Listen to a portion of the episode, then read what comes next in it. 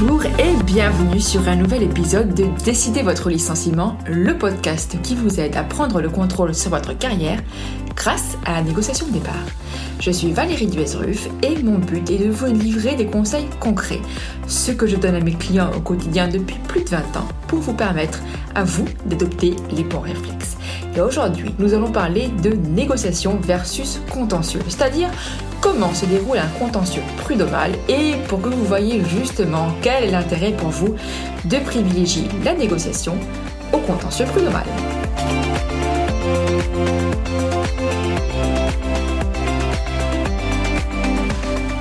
Pourquoi est-ce que je parle de contentieux prud'homal? Parce que nous allons parler aujourd'hui, nous allons nous limiter au contentieux prud'homal. En ce qui concerne le contentieux pénal. Euh, là, c'est vraiment beaucoup plus rare pour les salariés qui veulent obtenir réparation euh, de la souffrance qu'ils ont tenue au travail ou qu'ils ont euh, des manquements qu'ils reprochent à leur employeur. Donc, on va se concentrer uniquement sur le contentieux prud'homal. Donc, Comment fonctionne le contentieux prud'homal Eh bien, d'abord, pour ouvrir la procédure, ça se fait par un acte introductif d'instance. C'est-à-dire que votre avocat va déposer une requête. Alors, petite précision, vous pouvez parfaitement diligenter une procédure prud'homale seul ou assisté d'un conseiller.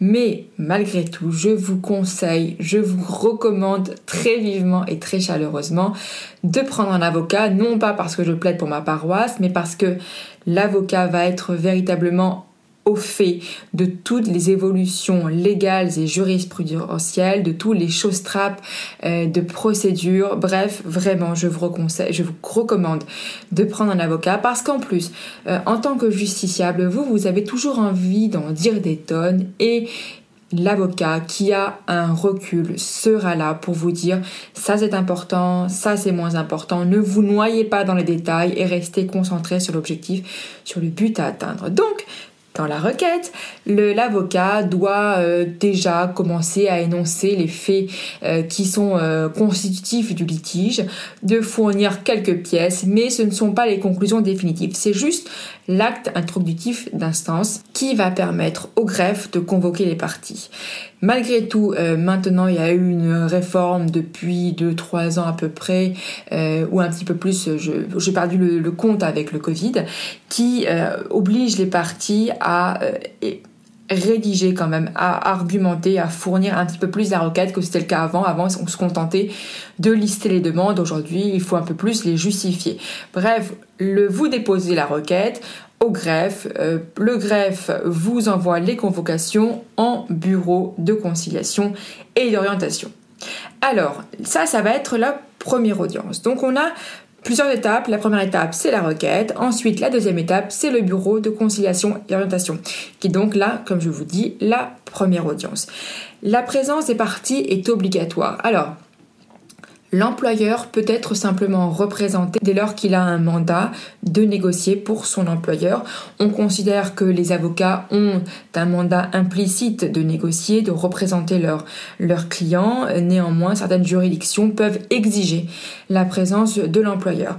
C'est à voir auprès de chaque juridiction, en tous les cas le demandeur, qui généralement l'employé, euh, doit être présent au bureau de conciliation. Euh, moi, sauf cas euh, extrêmement rare, je demande toujours à mes clients d'être présents. D'abord parce que c'est important, ça leur permet aussi d'être impliqués dans leur affaire. Euh, quel est le but de cette audience? Eh bien, comme son nom l'indique, c'est une audience pendant laquelle, pendant laquelle les conseillers vont tenter de concilier les parties. Alors, comment ça se déroule? Une audience de bureau de conciliation et orientation D'abord, euh, il y a un appel des causes où les parties euh, euh, sont toutes ensemble dans une même salle d'audience. la composition de BCO arrive. c'est une composition qui est toujours paritaire, c'est-à-dire un employeur, un, représentant d'employeur et un représentant de salariés. Ils font l'appel des causes et puis ensuite ils convoquent chacune des affaires dans, un bureau à part puisque c'est le, bureau de conciliation est la seule, le seul type d'audience qui n'est pas public. Donc c'est privé et donc c'est en cabinet, ce qu'on appelle une audience de cabinet, donc privé. C'est dans le bureau, euh, dans la salle euh, d'audience fermée, uniquement avec les parties, que va se dérouler l'audience. Si les parties se mettent d'accord et qu'il y a une conciliation, alors un PV de conciliation va être établi par le greffier qui va ensuite être notifié aux parties. Il peut y avoir un avantage à faire homologuer en bureau de conciliation un accord qui serait intervenu entre les parties, c'est-à-dire entre l'employeur et le salarié préalablement à l'introduction ou postérieurement à l'introduction euh, de l'instance par rapport au droit au chômage et à la fiscalité euh, des indemnités versées dans le cadre de la négociation. D'où l'intérêt, une fois de plus, d'être assisté d'un avocat qui va vous permettre de vous donner tous les conseils. Donc, s'il y a une conciliation, c'est simple, ça s'arrête là à condition bien sûr que la somme convenue dans la conciliation soit bien exécutée, bien payée par l'employeur. S'il n'y a pas de conciliation, eh bien alors c'est ce qu'on appelle un bureau d'orientation, c'est-à-dire que les conseillers prud'homaux vont établir un calendrier de procédure. Le calendrier de procédure, c'est quoi? C'est globalement quatre dates, même voire cinq, conclusion, communication des éléments en demande, puis communication des éléments en défense, réplique, c'est-à-dire réponse de la demande, réponse ensuite de la défense, étant précisé que bien sûr la défense a le dernier mot, puis selon certaines juridictions, une date de clôture, c'est-à-dire une date au-delà de laquelle les parties ne peuvent plus échanger d'éléments de communication en attendant l'audience de plaidoirie. Alors je précise qu'il ne s'agit pas de délais impératifs. Il n'y a pas de sanction si on ne communique pas dans le délai maximum imposé par le Conseil prud'homme.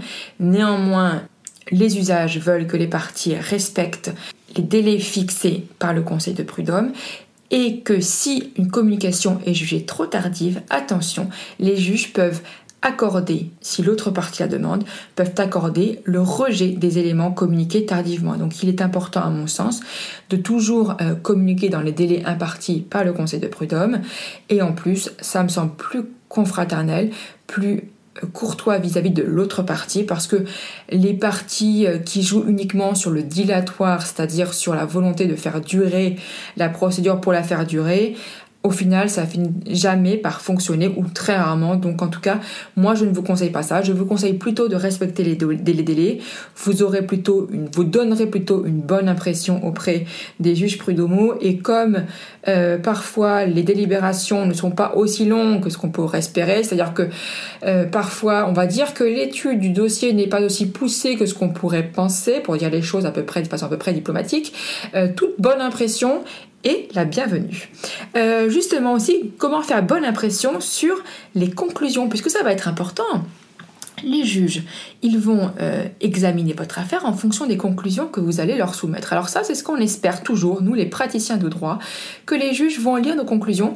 Malheureusement, on a l'impression que ce n'est pas toujours le cas, puisque je dois vous avouer d'ores et déjà que 67% des décisions rendues par les conseils de prud'homme sont ensuite euh, portées dans le degré supérieur, c'est-à-dire euh, font ensuite l'objet d'une procédure d'appel, ce qui veut dire que bien souvent, dans 67%, dans près de deux tiers des affaires, les parties ne sont pas contentes. Bref, je ferme la parenthèse, mais tout ça pour vous dire que malgré tout, les conclusions vont être importantes. Comment rédiger des bonnes conclusions Eh bien, des bonnes conclusions, ça va être des conclusions qui vont en réalité mâcher le travail des juges. Il faut bien comprendre qu'en France, la justice a très peu de moyens. Si je vous dis par exemple qu'on ne peut plus envoyer de fax à certaines juridictions parce qu'ils n'ont pas de papier à mettre dans le fax, on en est là justice en France au 21e siècle, qui est pourtant un pays normalement civilisé. Donc, euh, eh bien, il va falloir mâcher le travail puisqu'ils ont très peu de temps pour chaque dossier. Donc, il va falloir mâcher le travail. Et pour ça, ça va être des conclusions qui vont être très claires, très lisibles. Avec, moi, je mets toujours par exemple un ordre, une table des matières pour faciliter la lecture et la compréhension, avec des titres qui vont être parlants, avec un renvoi aux pièces, euh, parce que même s'il s'agit d'une procédure orale, c'est-à-dire que si les arguments, vous n'avez pas soulevé des arguments à l'oral, ils ne comptent pas si vous les avez mis uniquement à l'écrit, et que euh, c'est uniquement ce que vous allez dire en audience qui compte. Malgré tout, ce que vous dites en, audience, c'est quand même ce qui vient euh, de vos conclusions, et puis parce que vous devez aussi respecter le principe du contradictoire, c'est-à-dire que vous ne pouvez pas faire valoir d'arguments à l'oral que vous n'auriez pas soumis à votre contradicteur au préalable. Donc, les conclusions vont être très importantes, d'autant que comme vous vous en souvenez, je viens de vous le dire, euh, deux tiers des affaires vont ensuite en cause d'appel et que là, en cause d'appel, la procédure est écrite. Donc, vous avez tout intérêt, dès le début, à rédiger des bonnes conclusions euh, parce que ça va aussi vous permettre de bien rôder votre message et ensuite aller à l'essentiel, à l'audience de bureau de jugement. Alors justement, et voici la troisième étape, l'audience de bureau de jugement. Comment se passe une audience de bureau de jugement? Donc là, ça va être une audience publique, c'est-à-dire devant toutes les autres parties convoquées le même jour. Alors oui, je précise les joies de la justice en France. Nous sommes tous convoqués à une même heure, que ce soit 9h, 13h30. Nous sommes environ une dizaine, douzaine d'affaires à être convoquées en même temps et donc nous passerons la matinée ou l'après-midi à attendre joyeusement notre tour. Je dis joyeusement parce qu'en réalité c'est très éprouvant d'attendre aussi longtemps, surtout quand vous êtes parti, quand vous êtes, quand vous avez été licencié injustement ou quand vous avez subi une souffrance au travail, de devoir attendre comme ça des heures et des heures que votre affaire soit entendue, tout ça, pour qu'au final, on ne vous laisse pas plus de 5 minutes de temps de parole. Parce que oui, c'est ça aussi la réalité de la justice en France, c'est que comme les rôles sont surchargés, c'est-à-dire les audiences sont surchargées, que les, les magistrats ont très peu de temps pour chaque affaire, alors ils nous laissent très peu de temps pour nous exprimer. Ça va là aussi dépendre de comment le président d'audience gère son audience. Parce que autant en bureau de conciliation, il n'y avait que deux juges, un représentant d'employeur et un représentant de salariés, en bureau de jugement, nous avons encore une fois une formation paritaire, mais de quatre personnes, deux représentants employeurs et deux représentants salariés. Je précise aussi que ces juges prud'homaux ne sont pas des magistrats, c'est-à-dire qu'ils n'ont pas suivi de formation à l'école nationale de la magistrature et qu'ils n'ont pas suivi de formation juridique. Et que c'est ce qui d'ailleurs ce qui explique le taux de 67% d'appel ensuite parce que je dois bien avouer avec maintenant 20 ans de pratique euh, derrière moi que euh, les décisions prises par les conseillers prud'homaux sont assez fantaisistes et que il faut bien souvent expliquer aux clients que euh, oui, les décisions qu'on a, qu'on a reçues, malgré notre dossier qu'on avait euh, beaucoup travaillé, eh bien, on n'est pas certain de, de, la décision et que il va peut-être falloir envisager l'appel. Bref, tout ça pour vous dire qu'on a très peu de temps pour exposer notre dossier. Alors vous vous souvenez, c'est une procédure orale, malgré tout on a très peu de temps, euh, que rapidement on voit l'ennui chez les juges qui nous écoutent, qu'ils bavardent d'entre eux, qu'ils lisent d'autres choses et que donc on a vraiment intérêt à aller à l'essentiel et à être très concis et percutant dans nos euh, explications orales. Ce que je dois aussi vous préciser, c'est que contrairement aux séries américaines qu'on voit à la télévision, les audiences se déroulent différemment en France. D'abord, nous avons le demandeur qui s'exprime, donc souvent c'est le salarié, puis ensuite le défendeur.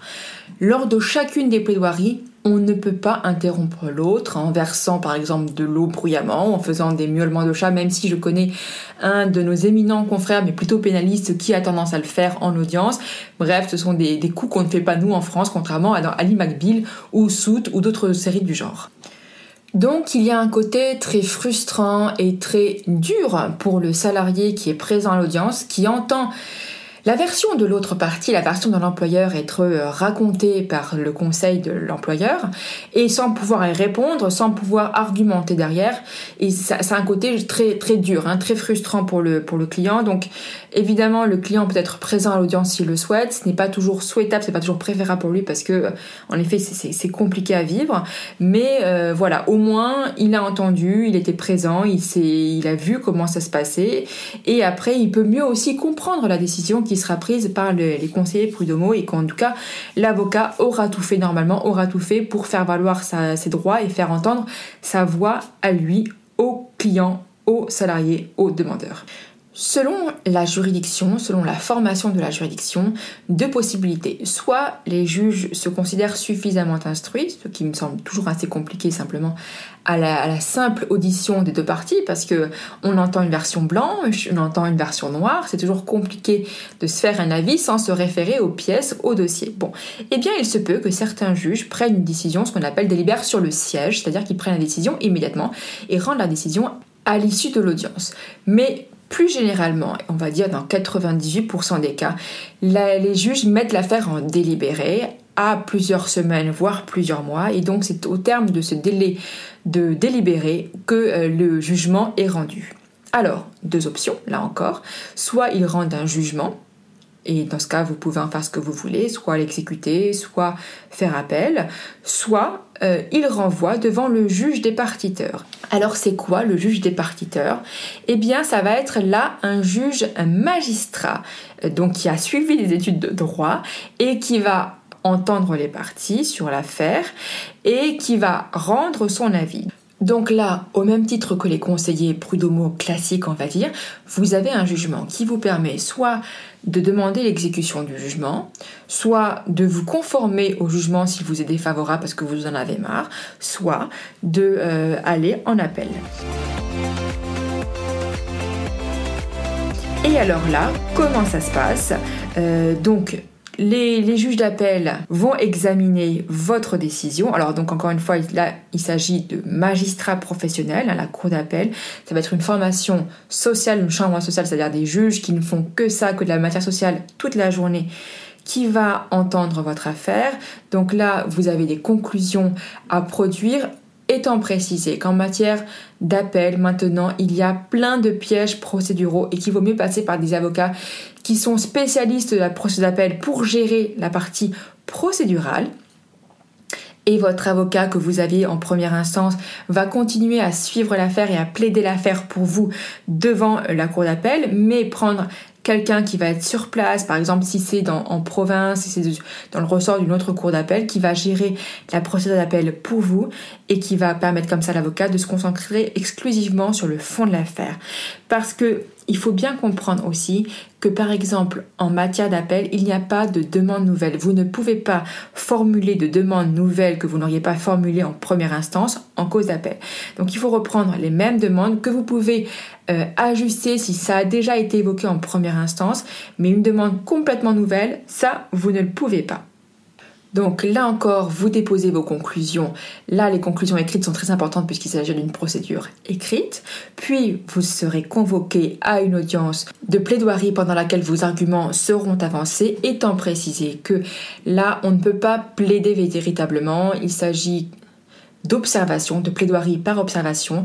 Les magistrats nous demandent de ne pas plaider l'affaire puisqu'en réalité le dossier, contrairement là en première instance, leur aura été envoyé préalablement à l'audience au moins deux semaines avant l'audience pour que ils en prennent connaissance. Donc avant que l'appelant ne commence à plaider, le magistrat rapporteur fait un rapport sur notre dossier, c'est-à-dire que il va expliquer euh, les différents faits importants qu'il a pu relever euh, du dossier et les éléments de droit qui vont être soumis à son appréciation.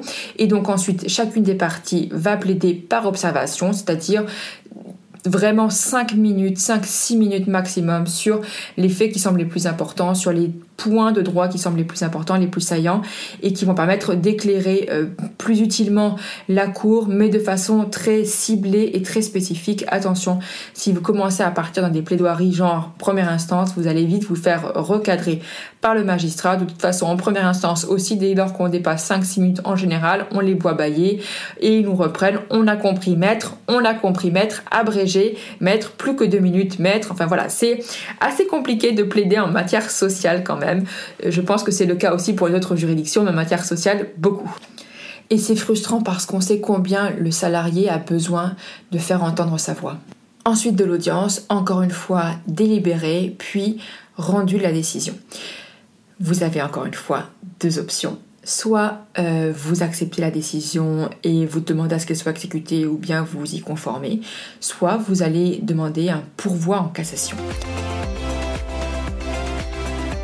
Cour de cassation n'examine que le droit. Elle va simplement s'assurer que la juridiction d'appel a bien appliqué le droit en l'état de la législation et de la jurisprudence. Si elle considère que la Cour d'appel a correctement appliqué le droit, alors elle confirme la décision rendue par la Cour d'appel. Si au contraire, elle juge que la Cour d'appel n'a pas correctement appliqué le droit en l'état des faits qui sont soumis à son appréciation, alors elle va casser euh, la décision prise sur plusieurs fondements et va renvoyer l'affaire devant une cour d'appel, puisque c'est la cour d'appel qui va trancher. Donc vous le voyez, c'est un parcours très long qui s'ouvre à vous si vous souhaitez aller devant le juge pour faire entendre votre voix. Un parcours très long et un parcours du combattant. Un parcours du combattant parce qu'il faut bien comprendre que pendant toute la durée de la procédure, finalement, vous allez rester attaché à ce conflit, que vous n'allez pas pouvoir vous en sortir un peu comme un oiseau pris dans une mare de pétrole. Vous allez rester coincé là-dedans. Vous allez devoir faire un gros travail de spéléologie, de compilation de vos preuves. À chaque fois, vous replongez dans les écritures, que ce soit celle de votre avocat, que vous allez travailler de concert avec votre avocat, ou bien à la lecture des conclusions adverses. Vous allez avoir plein d'émotions difficiles quand vous allez lire les conclusions et le ramassis de mensonges, d'affirmations infondées de l'employeur contre vous, que vous allez entendre à l'audience sans pouvoir répondre ou insulter l'autre partie parce que c'est le jeu ma bonne Lucette, et que euh, tout ça, ça va être très très dur à vivre pour vous, et que ça va vous coûter aussi de l'argent. Et puis euh, le temps, euh, pendant ce temps-là, vous n'arrivez pas à passer à autre chose, et pourtant c'est ça qui va être un long parcours du combattant aussi, un long parce que ça va durer très longtemps. Si vous avez la chance d'être en région, a priori les délais sont relativement courts. Attention, par relativement court, j'entends une procédure euh, de 12 à 18 mois pour avoir un jugement de première instance. Je parle de ça. En revanche, par exemple, si vous êtes à Paris en section encadrement ou à Nanterre en section encadrement, euh, il faut compter maintenant une moyenne de 3 ans, 4 ans pour avoir simplement une décision de première instance. Et comme vous vous en souvenez, je vous l'ai déjà dit à deux reprises, 67% des décisions de première instance sont frappées d'appel. Donc, vous allez devoir rajouter, et là, égalité que ce soit Paris, Nanterre, province, vous allez rajouter à peu près deux ans et demi de procédure pour avoir une décision d'appel et je ne parle pas de la cassation. Donc vous voyez le temps extrêmement long que vous allez devoir euh, attendre, pendant lequel vous allez devoir rester lié finalement à cette entreprise et à ce conflit. Donc vraiment, euh, on peut éviter ça. Euh, vraiment, je vous le conseille. Petite précision, dans certains cas, lorsque la justice est anormalement longue, il m'est arrivé d'engager la responsabilité de l'État pour déni de justice. C'est-à-dire que par exemple pour une affaire où le Conseil de prud'homme avait tardé à rendre sa décision, j'ai assigné l'État, j'ai obtenu, alors pas grand-chose, j'ai obtenu 5000 euros de dommages et intérêts pour mon client pour des délais anormalement longs. Euh, c'est pas un réflexe qu'ont euh, tous les demandeurs euh, en France, mais moi vraiment je vous encourage vivement à si vous estimez que la justice a trop tardé à entendre votre affaire et à rendre justice s'il n'y a pas eu des procédures dilatoires, hein, parce que si c'est dû aux diligences euh, volontaires des avocats pour faire durer le plaisir, on va dire, euh, eh bien vous ne pourrez pas engager la responsabilité de l'État. Vous ne pourrez l'engager qu'en cas de défaillance de l'État sur son obligation de rendre la justice dans les délais euh, relativement raisonnables. Alors oui, je ne vous ai pas parlé de la procédure de référé parce que c'est dans des cas uniquement réservés à un caractère d'urgence avec en présence de faits non contestables. Donc en pratique, on privilégie toujours l'introduction d'une instance au fond, c'est-à-dire celle que je vous ai évoquée tout au long de cet épisode. On peut aussi, dans le cadre d'une demande provisionnel dans le BCO, dans le Bureau de conciliation et d'orientation, demander des choses qui seraient évidentes à la production d'un bulletin de salaire, mais ce sont des cas vraiment extrêmement rares et les mêmes qu'en matière de référé, c'est-à-dire en l'absence de toute contestation possible et quand c'est vraiment évident tous les justiciables, tous les, clients qui viennent nous voir en espérant trouver justice auprès de la justice, réparation ou écoute en sont pour leurs frais. Et je pèse mes mots, c'est une auxiliaire de justice qui vous parle et qui vous dit qu'après 20 ans de pratique, malheureusement, je n'ai pas d'autre choix que de vous dire que la justice n'est pas juste en France. Je ne sais pas comment dans d'autres pays, mais malheureusement, avec le manque de moyens que nous avons, avec le fait évidemment que ce sont des, personnes humaines qui rendent la justice et que c'est tellement dur de rendre la justice. Moi-même, quand j'ai été au Conseil de l'ordre des avocats de Paris et que j'ai dû être juge pour mes pères, je reconnais que c'est très dur de rendre la justice quand vous avez un dossier blanc, un dossier noir qu'il faut trancher euh, de façon équitable au centre et c'est très compliqué de savoir véritablement qui a raison. Donc je ne blâme personne et surtout pas les magistrats qui font un travail très difficile. Mais je dois dire à mes clients et je dois vous dire à vous en tant que justiciable que si vous espérez la justice, vous serez déçus. Parce que c'est très compliqué de l'avoir. Souvent il y a des décisions prises en équité, c'est-à-dire vous avez blanc, vous avez noir, et eh bien eux ils tranchent, les juges tranchent gris ou ils coupent la poire en deux. Et donc comme ça, personne n'est mécontent, mais personne n'est content. Et donc on satisfait de ce qu'on a. Bref, c'est pas terrible, mais il y aurait pu avoir pire. Bon, voilà. Et donc, en effet, si vous espérez de l'écoute, bah, vous avez compris que euh, vous, ne serez pas entendu lors de l'audience. D'abord, même si vous êtes présent en bureau de conciliation, enfin en, en, audience de jugement, on vous entend rarement, euh, que votre avocat même est assez peu entendu. Donc, vous n'aurez pas le moyen de faire entendre votre voix. Vous n'aurez pas la possibilité de faire entendre votre voix véritablement. Et donc obtenir une réparation, là aussi, vous n'obtiendrez jamais une réparation à hauteur du préjudice que vous avez subi dans le cadre de votre souffrance au travail. Donc quoi qu'il en soit, vous voyez à quel point recourir à la justice ne doit pas être votre priorité. C'est-à-dire que si vous pouvez privilégier la négociation, privilégier la négociation. En revanche, si la négociation n'est pas possible, alors en effet, ne faites pas l'économie, ne faites pas l'impasse du recours à la justice parce que D'abord, ça pourra peut-être faciliter une négociation parce que c'est pas parce que vous introduisez une instance que toute négociation est impossible. Non, vous pouvez négocier même après un bureau de jugement, même après des plaidoiries, même après un jugement rendu par une première instance ou par une cour d'appel. Il m'est déjà arrivé de transiger après un jugement rendu par une cour d'appel, donc tout est toujours possible. Et parfois, il faut introduire une instance, il faut aller devant le juge pour dénouer une négociation. Donc, n'hésitez pas à aller devant le juge si vous considérez que vous n'avez pas d'autre choix, faites-le, mais privilégiez toujours la négociation et ce sera donc, vous l'avez compris, ma conclusion. Et ce que vous pouvez privilégier aussi, c'est de vous abonner à mon podcast, de le noter 5 étoiles, de me laisser un avis sympathique et de le transmettre à vos amis, tout ça pour que ça nourrisse le fameux algorithme et que mon podcast serve le plus grand nombre d'entre vous. J'espère que cet épisode vous a plu et je vous dis à très vite pour un nouvel épisode. À bientôt.